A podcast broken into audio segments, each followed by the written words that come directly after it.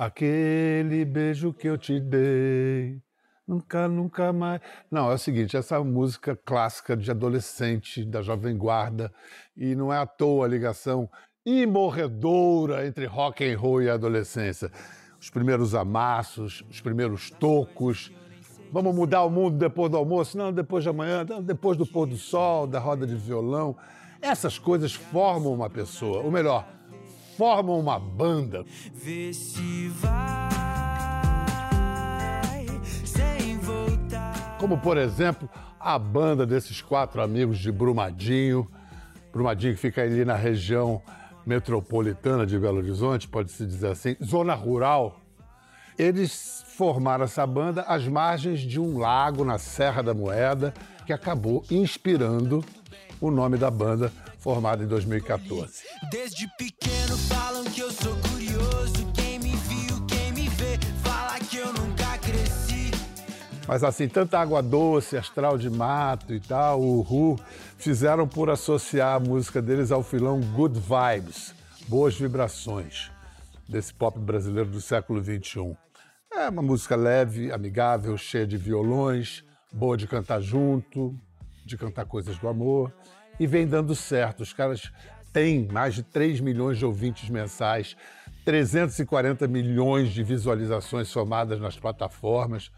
Caramba. Espero que não seja tarde pra dizer, não é cedo demais. Mas foi preciso mesmo good vibes para atravessar os últimos anos, a pandemia que brecou a carreira deles quando estava num ponto de maior sucesso. Relacionamentos foram rompidos, dúvidas se multiplicaram e mesmo aquela velha senhora, a morte, cruzou o caminho da banda quando o coração do baterista Tio Wilson parou de repente. Então, na corda bamba entre esperança e desencanto, Pedro Calais, Jorge Borges, Zani Furtado e Chico Jardim se reuniram para fazer o primeiro disco de sua vida adulta, intitulado Depois do Fim. Foi lançado agora em abril. Então, para conversar sobre as dores do crescimento e a perda da inocência, hoje a gente recebe o grupo Lagum. Acorda, mas pode ser sem pressa. Lá fora o dia começa cedo e nós não temos nada a perder. E aqui dentro o tempo passa lento. Nunca me arrependo de perder esse tempo com você. Acorda e fica mais um pouco. Cê sabe que eu sou louco e é aqui que a gente vai se entender. Pra quê? Complicar assim, não tem nada de errado, pode confiar em mim. Então, deixa eu tentar cuidar de você. Que eu deixo pra amanhã o que eu tenho pra fazer. Então deixa eu tentar cuidar de você. Que eu deixo pra amanhã o que eu tenho pra fazer. Acorde e nunca mais se vá. Se for de qualquer jeito, antes me dá um beijo. Eu tô aqui por ti, nós. Cê não sabe o quanto é importante acordar ouvindo a sua voz.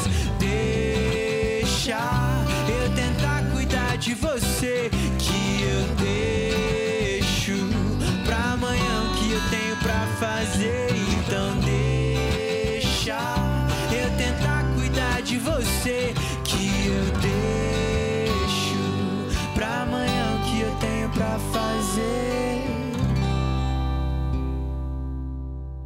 Chico, Jorge, meu xará Pedro, Zani. Aposto que se somar as idades de todos não dá 100. Quantos anos você tem? 27. 28. 27. 29. Caramba, é Agora faz idade. as contas. Tenho 28. Eu Chicão tem 28. Eu tenho 28, já é idade. Tá mentindo idade já, cara? Caramba, velho. 28. Vem cá, Chico, o Jorge é sempre assim? Como? Como que ele é? É um cara assim, né, meio discreto, né? Reservado. Até quebrar, depois que quebra, aí. É, é, é por aí mesmo. Mas a banda tem sempre um mais falante, assim, em geral é o vocalista, mas tô achando que o baixista vai Ah, te com barrar. certeza, Francisco ganha essa aí. fácil. Caramba. Cara, e legal essa sonoridade de vocês. Vocês realmente se conheceram em Brumadinho? Todo mundo mora lá? Vocês frequentam Belo Horizonte, ou frequentavam, ou tinham a vida toda ali em Brumadinho mesmo? Então, eu agora vou me portar como mais falante, deveria falar menos, mas eu vou encabeçar essa história aqui porque Por favor. ela começou comigo. É, comigo e com o Jorge, na verdade, a gente morava próximo, né? É, na verdade, para mim era uma, a minha vida era lá e o Jorge frequentava aos finais de semana, férias e tal, e a gente se conhecia ali da mesma galera. E o Jorge já tocava, ele já tinha uma banda e eu era só um admirador deles, assim. Eu até metia uma de empresário, falava que ia vender show. Era hold. Exatamente. eu era hold deles e acompanhava, assim.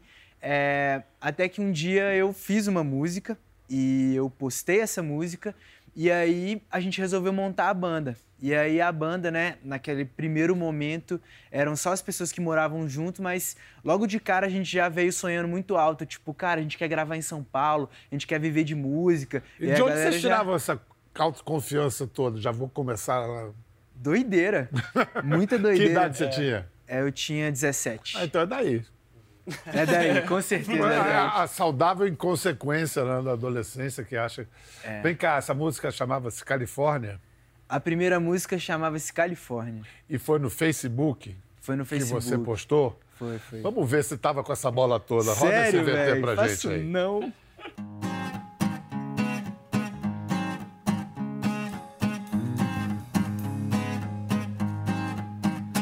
Cansado dessa vida pacata, cheia de limites, botam regras dentro da minha casa. Eu nasci pra ser livre, sai antes que você então pare, pense, inspire, se inspire e bote a cabeça no lugar. Historinhas criadas por velhos loucos não vão me assustar.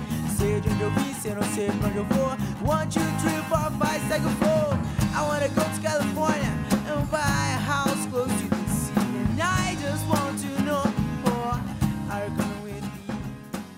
Rapaz, o que, que você viu nisso, Jorge? Um belo homem. A gente precisa de um frontman bonito e que saiba cantar bem. Ali, ali a gente viu um potencial na voz, mas um homem bonito a gente já tinha, né? Deu uma marombada antes para ficar bem musculoso. 30 ali. flexões. É, fez... Quantas flexões você fez antes? Cara, na época eu não tinha sonho de viver de música ainda, meu sonho era viver de luta eu lutava jiu-jitsu, kickboxing, competia nos campeonatos. E aí o shape tava em forma, a voz e a composição ainda não. E a gente escondeu esse vídeo por anos, né?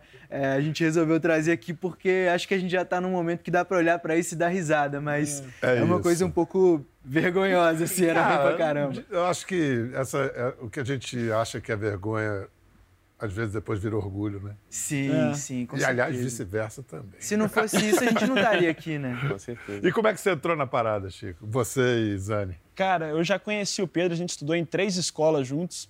E aí eu já tinha uma banda na época em BH, já fazia uma, um sucesso na escola, assim, a gente estava na mesma escola na época. E aí minha banda já estava meio assim, não estava rolando muito, a galera não estava naquele gás, e eu estava no gás total, estava estudando. Aí o Pedro conhecia minha banda, já estava ele e o Jorge, falaram, cara, a gente tem um show marcado aí, seria o primeiro show do Lagoon. A gente tem um show marcado na Major, você topa fazer um sonho com a gente, não sei o quê. Eu falei, bicho, minha banda aqui, eu tô doido para tocar. Minha banda tá descendo, vamos lá, vamos fazer o som com a galera. Aí encontramos no estúdio, fizemos um som da hora. Isane? Eu, através do primeiro baterista da banda, eu tinha várias bandas na época, eu já, ao contrário do Pedro, eu já tinha esse sonho de ver de música desde molequinho mesmo. E aí eu tava nessa, de tentar bandas e tentar bandas, e um baterista que tocava com eles, o primeiro batera da banda, é, que, me, que me indicou para eles uhum. e tal. E eu lembro de, de Pedro me ligando, super preocupado, pô, você tirou as músicas e tal. Eu lembro desse, desse inicinho, assim, era um momento que eu não estava em BH. E, e, ele me ligava perguntando se já tirou as músicas, se tá tudo certo, tem show tal dia e tal. E depois disso aí, como é que você aprendeu a cantar? Cara, depois disso aí eu comecei a fazer aula de canto e aí eu comecei a compor bastante, assim, eu comecei a ficar noiado, tentando tirar, chegar nas notas, chegar num timbre legal e tal. E aí a gente começou a tocar muito na noite, assim, ao contrário do que acontece hoje em dia, que às vezes as pessoas estouram antes na internet para depois ir para os palcos. Uhum. A gente já estava tocando na noite, então acho que que é uma baita fui... escola. É uma baita é, escola, tipo a gente foi ganhando escola. corpo, a gente foi ganhando sabe, pressão, assim, energia física. E aí o canto também foi aprimorando.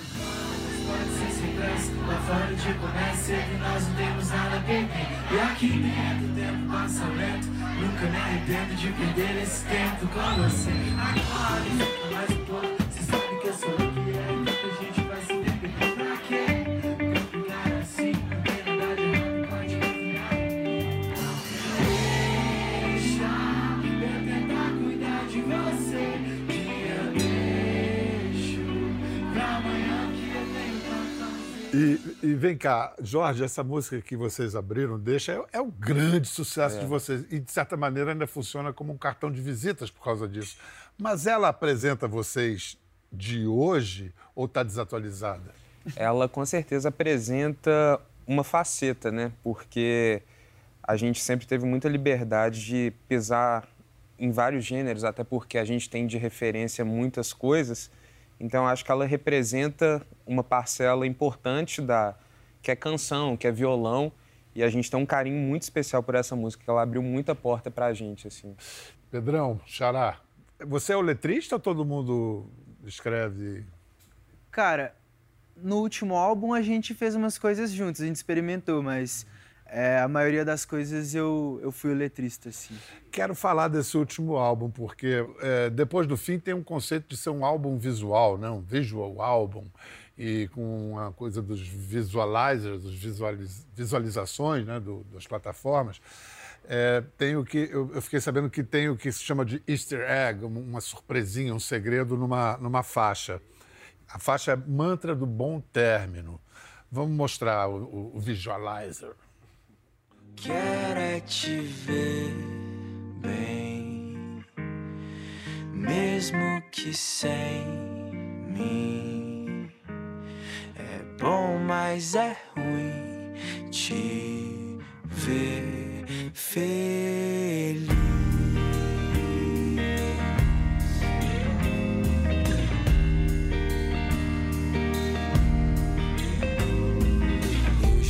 Ia festas, frequentava bares, eu já tinha pressa, conheci lugares, conheci pessoas. Caramba! Primeiro dizer que é intenso, é muito bonito. Quem é? Cara, me emociona ver esse vídeo porque me leva para um para muito tempo atrás, tipo, em 2014, quando a gente estava começando, que a gente sonhava muito alto, que a gente planejava coisas grandes e que a gente imaginava estar num programa como esse, lançando um álbum como esse que a gente está lançando, mas que era o início de tudo. É, e essa pessoa que está participando do vídeo, ela se chama Cecília Parreira, ela é uma atriz de Belo Horizonte ela é muito sinistra, você pode ver, ela chorou é, no meio estava, da rua. Ela estava representando ou ela estava, ela estava chorando de verdade? Não, é, ela, ela era técnica, é técnica, pô. É... Beijo técnico, choro técnico. Cara, não eu não sei, eu não ah, sei dizer. Diga, eu não estava presente durante ela, essa ela, gravação. Ela era sua namorada? Ela era minha namorada FIFA. em 2014. Ela é mais conhecida como FIFA, né? Tem uma música que leva o nome dela. Hoje em dia nós somos grandes amigos, ela seguiu a vida dela e, e, e, o namoro se rompeu, inclusive é a história da música FIFA, né? Ela estava indo para Inglaterra e eu estava ficando no Brasil, eu fiz essa música e acabou aí, assim, sabe?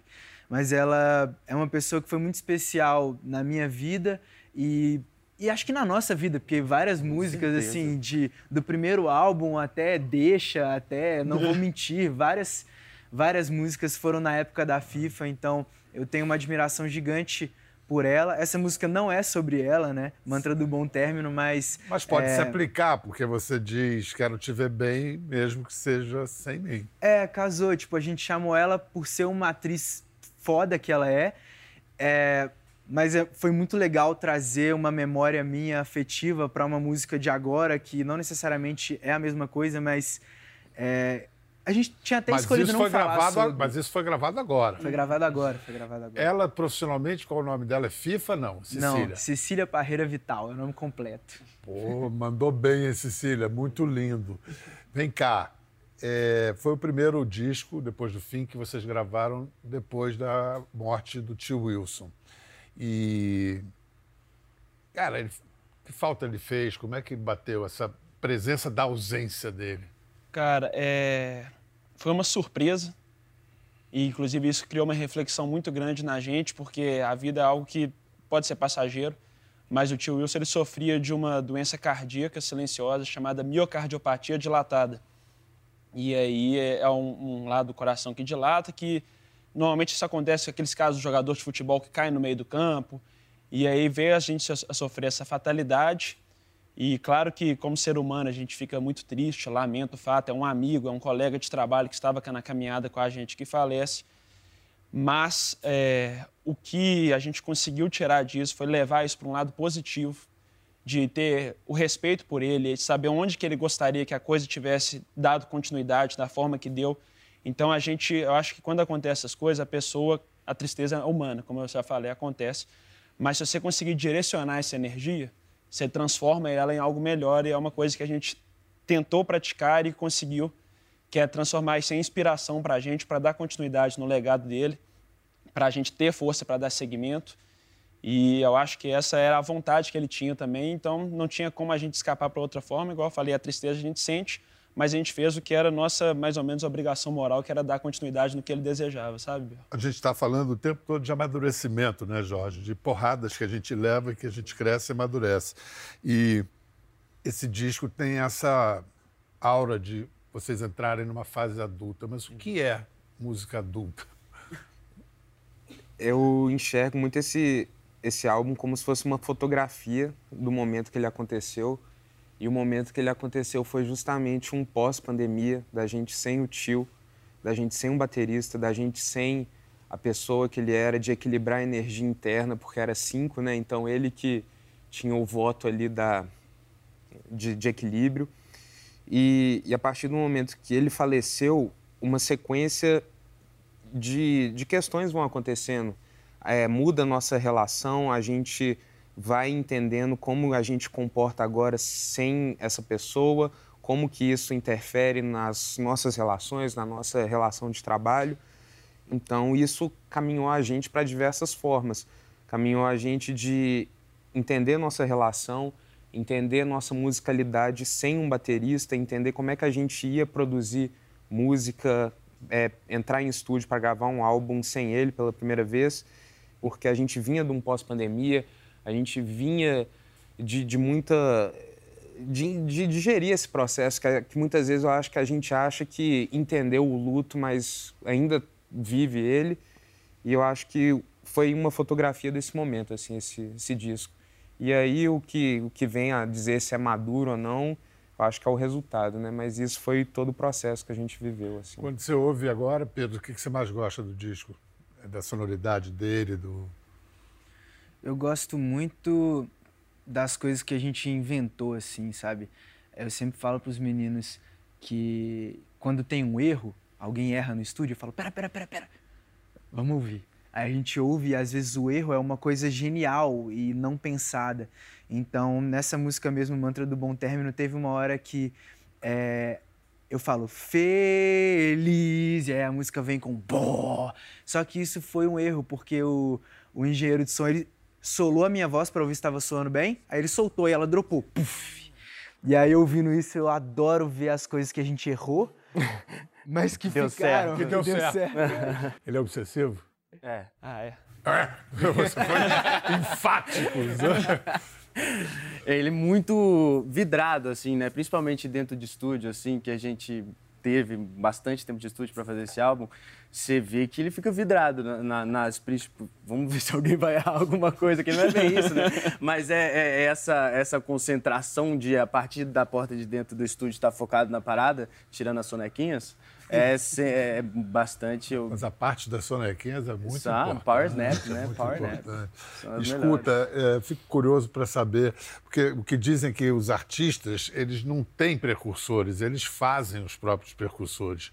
Quem vocês nomeiam como precursores na história da música brasileira? Do Rock Brasil, por exemplo. É, a gente falando do João Gilberto, eu acho que é um álbum que tem muito violão ali, né? E para mim, com certeza, nesses anos que eu passei estudando violão de nylon, é essa pegada dele, eu acho que com certeza para mim é, um, é uma, uma referência. Assim. É, para mim, eu fui criado a ouvir muito Novos Baianos. Opa. Acabou chorar e assim, meu pai colocava num volume ensurdecedor, então não tinha opção a não ser ouvir e amar e ouvir e amar acabou chorado, não tem como não Não tem como não gostar. Então, foi bem aplicado por ele. Eu acho que, para mim, é uma referência, sim. Você já conheceu o Dade pessoalmente, o baixista? Não. Ah, sabe que ele tinha, sei lá, 15, 16 anos. quando É mesmo? Ele era muito Sabia, menino quando ele, quando fez Acabou Chorar. Um gêniozinho, então, né? Porque... Total. É. Tá aí até hoje. Ele está aí até hoje com o irmão dele, o Mu, e a mesma formação da cor do som, tocando. Os É mesmos mesmo? caras. É. O Dade é incrível. Você, Jorge, quem Depois que me você não- apresenta ele, viu? Com certeza. Na faculdade de música, eu tive uma injeção de música mineira forte. Foi o Wilson Lopes, né, meu professor de guitarra, que toca com o Milton. E assim, o que ele aplicou na gente de música mineira, de Toninho, de Clube da Esquina, foi algo que eu acho que abriu muito a gente harmonicamente. Eu acho que é uma coisa que é até meio irracional, assim, das nossas harmonias, elas são é, elas são simples, mas elas trazem umas extensões, trazem uma coisa assim que eu sinto que vem muito da de Minas Gerais, assim. É uma tradição muito nobre, né? A mineira, dessa música mineira. Pedrão, Xará. Cara, é, o meu contato com a música ele foi um pouco inverso, porque eu comecei consumindo as coisas novas e depois que eu fui me aprofundando na minha E o relação que, que era com os novo para você? Novo pra mim na época era Charlie Brown, CPM 22, Mamonas Assassinas, é, o hip hop. Depois eu fui ter um Sim. contato com o rap no Brasil, é, em geral, assim, vários artistas. E depois que eu fui conhecendo os meninos, que eles foram me aplicando nos precursores mesmo, né? Beatles. Aí, Beatles eu fui conhecer agora, é, Erasmo fui conhecer agora, recentemente. Escutei as coisas mais novas e agora eu me aprofundo nas mais velhas. Escuta, é, a Serra da Moeda. Eu quero que vocês falem um pouco desse lugar, da ligação com de vocês com, com a Serra da Moeda. É, mas antes, é, vamos fazer um intervalo. Mas antes ainda do intervalo, a gente vai ouvir a faixa título, depois do fim. Primeiro, antes de mais nada, que violão é aquele ali atrás? Esse violão Qual é a aqui, história Esse desse violão, violão e o nome dele? Pega ele, Posso cara. pegar? Pega ele, Pega ele, Pedrão. pega ele. violão de Jesus. Esse Como cara. é que ele eh, fez por merecer esse epíteto, esse nome? Cara, forte. É, o violão de Jesus, como eu tava dizendo, me interesso muito nos erros, assim, da vida, sabe? E aí, um dia eu cheguei no estúdio, que a gente tava gravando as nossas guias, e aí o pessoal, a gente queria gravar um violão. Aí o pessoal falou, tem um violão de nylon meio furreca ali encostado, mas se quiser, se funcionar, pode usar. Encostado aonde? tava ali, encostado ali na parede ali que eles tinham pegado. Aí eu, que legal, que, que violão que é esse e tal, que, como é que ele veio parar aqui? Que ele já tava meio assim, meio surradinho. Aí eles, cara, você acredita que um cara veio aqui para consertar o violão? É, embaixo tinha um luthier, né? É, você acredita que o cara veio aqui para consertar o violão e o luthier deu um preço mais caro do que um violão novo? Aí ele desistiu e deixou o violão na rua. Aí a gente pegou, consertou e tá aí o violão. O cara deixou na rua. Na Deixou rua. na rua. Ele deixou o violão pendurado pelas tarraxas aqui, ó. Eu, eu ouvi essa história recentemente de novo. Ele deixou isso aqui pendurado na janela pro lado de fora do estúdio. Esse violão ficou umas duas, três horas na rua. Pô, pera, aí a galera choveu, chegou hein? depois do... e aí rolou. Eles pegaram esse violão. E esse violão é tão bom que ele tem, ele faz uns ruidinhos que a gente tem que colocar umas fitinhas aqui para não sair o som ruim dele.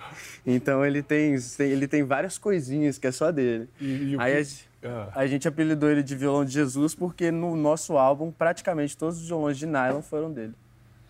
E o que, que te encanta tanto no- no- no- nos problemas do violão de Jesus? Cara, Nas na chagas verdade, do violão de Jesus? assim, inventei isso agora, tá? Mas, eu- mas vai fazer sentido.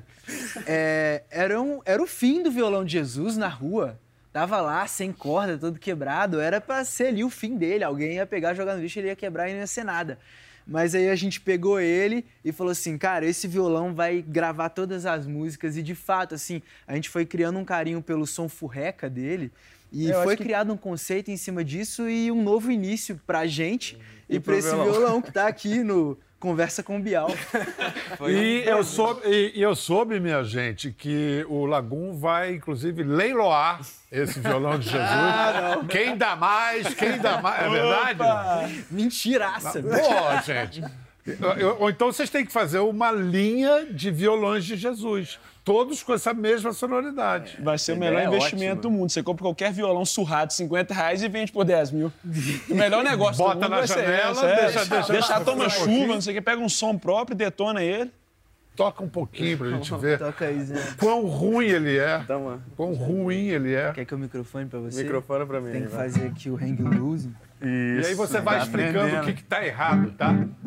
Tá tudo errado. Primeiro que tá desafinadíssimo.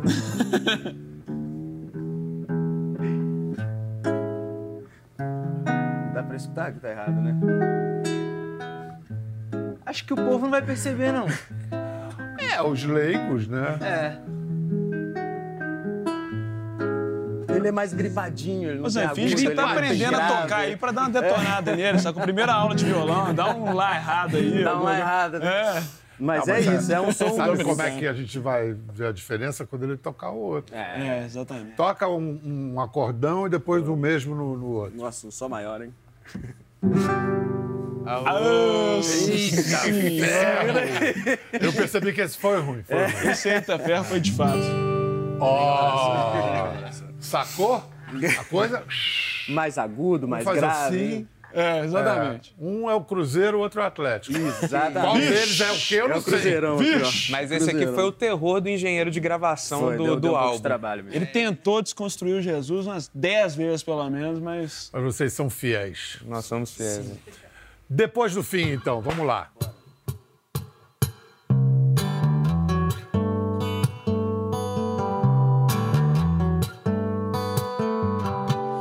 Faz de conta que a gente se completa. Vamos fingir que desde sempre a gente é sempre assim. Que os meus amigos também sentem sua falta, mas a sua falta não completa nada em mim das coisas que eu não sei. Das coisas que eu nem sei dizer. De tudo que eu te poupei. Já não sobrou nada pra ver aqui. Vê se vai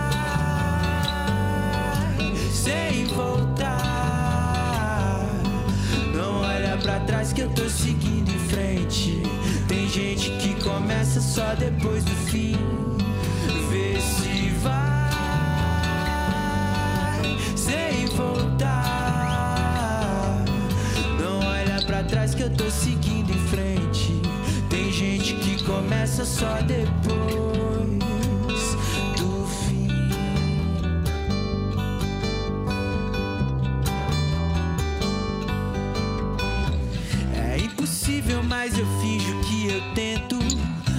nossa foto eu já despendurei. Você se espalha sem deixar nenhum por cento. E eu recolho os cacos sem saber porquê Das coisas que eu não sei. Das coisas que eu nem sei dizer. De tudo que eu te poupei. Já não sobrou nada pra ver aqui. Vê se vai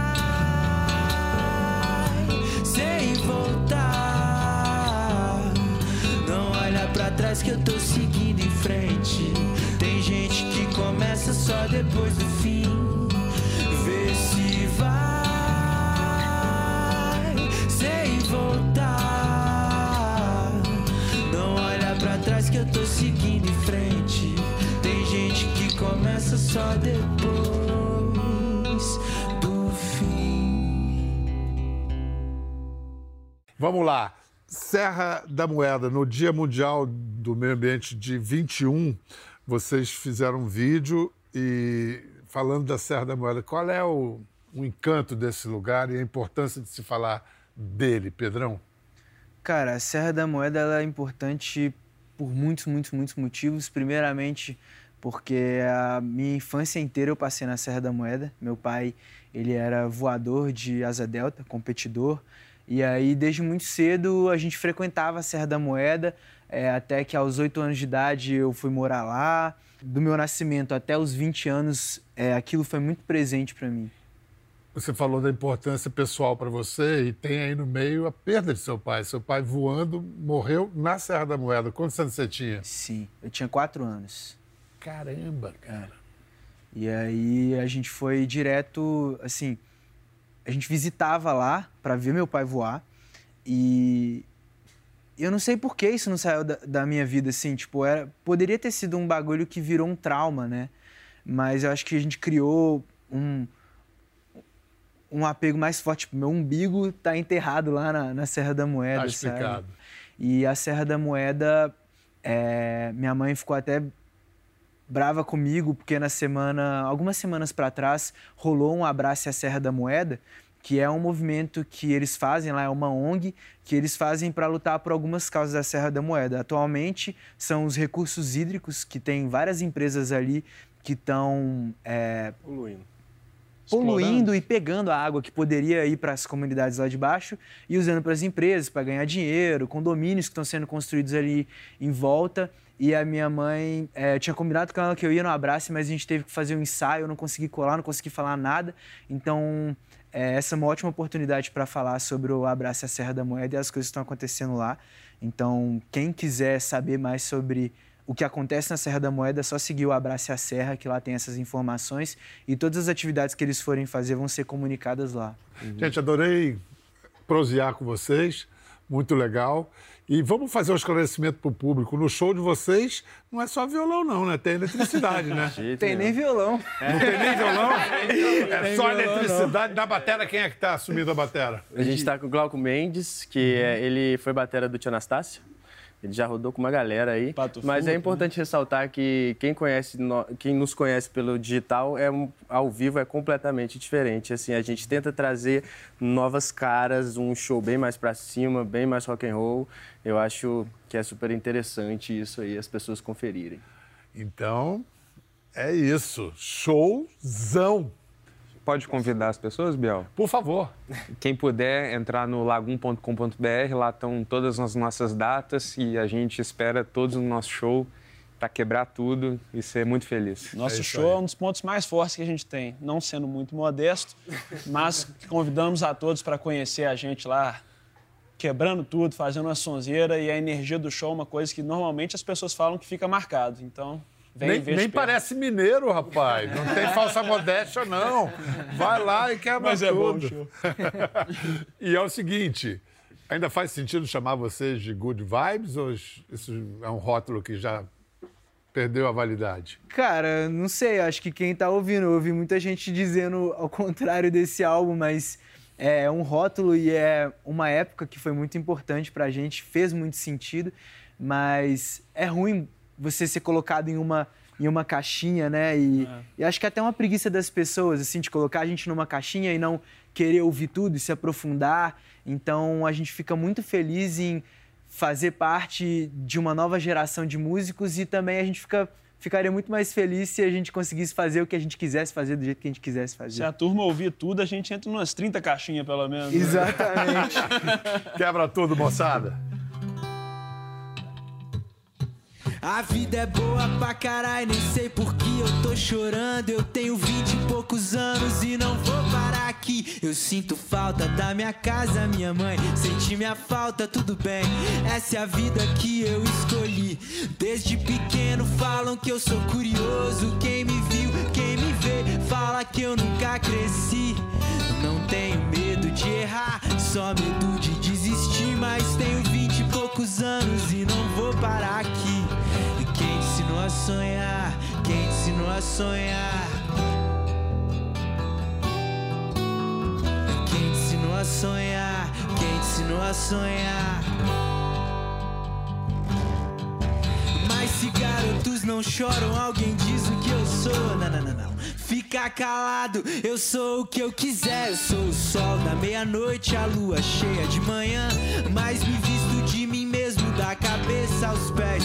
Tenho vinte e tantos planos pra antes dos 30 anos. Alguém diz pra onde vamos? Tenho pressa de existir. Me disseram, calma, mano. Cê tem tempo sobrando pra errar. E eu tô certo que não vou parar aqui. Quem te ensinou a sonhar? Quem te ensinou a sonhar? Quem te ensinou a sonhar? Quem te ensinou a sonhar? Ficou curioso para ver as imagens do programa? Entre no Globoplay. Até a próxima.